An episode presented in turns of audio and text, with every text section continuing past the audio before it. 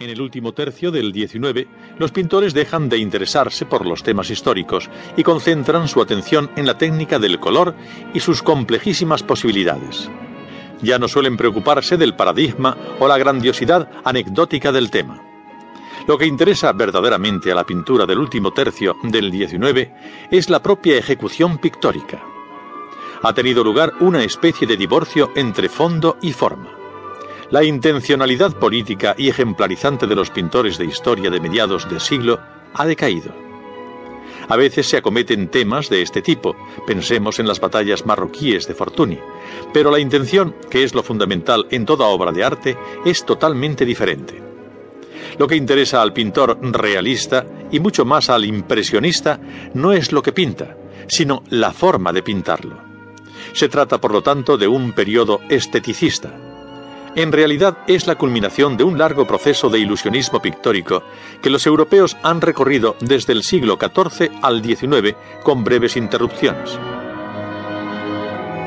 En este sentido, el realismo es la antesala obligada del impresionismo y no se puede contemplar uno sin sobreentender el otro.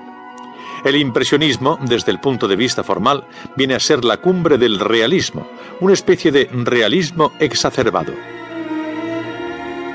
hay una extraña relación entre el impresionismo y el pensamiento de la época que tenemos mucho interés en subrayar. Pero antes es forzoso que tracemos las líneas generales de esta pintura desde un punto de vista formal.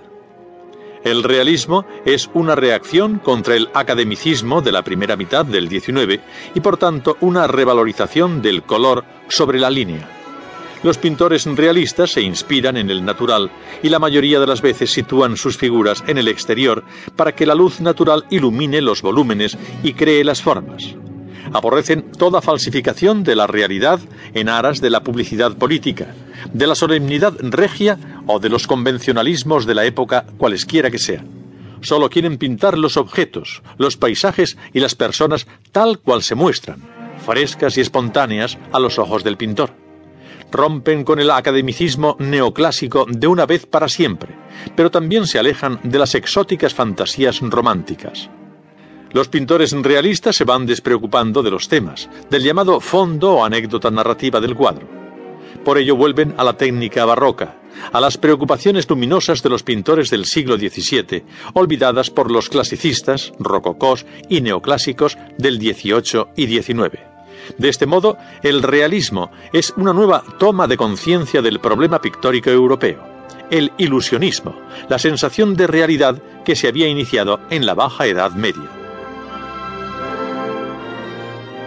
Por este camino es fácil comprender el impresionismo, pues solo es una consecuencia de lo anteriormente dicho.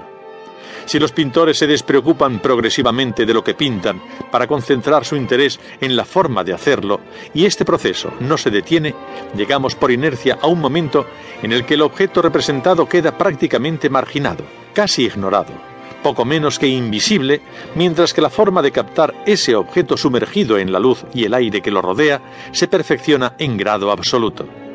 Cuando el pintor logra detener en el lienzo el instante de percepción luminosa, hemos llegado al impresionismo. Hauser dice que si el barroco pretende representar el instante, el impresionista consigue representar la décima de instante. Es decir, que el impresionismo es la superación del ilusionismo pictórico, de la sensación de realismo de la visión. La misma terminología lo demuestra.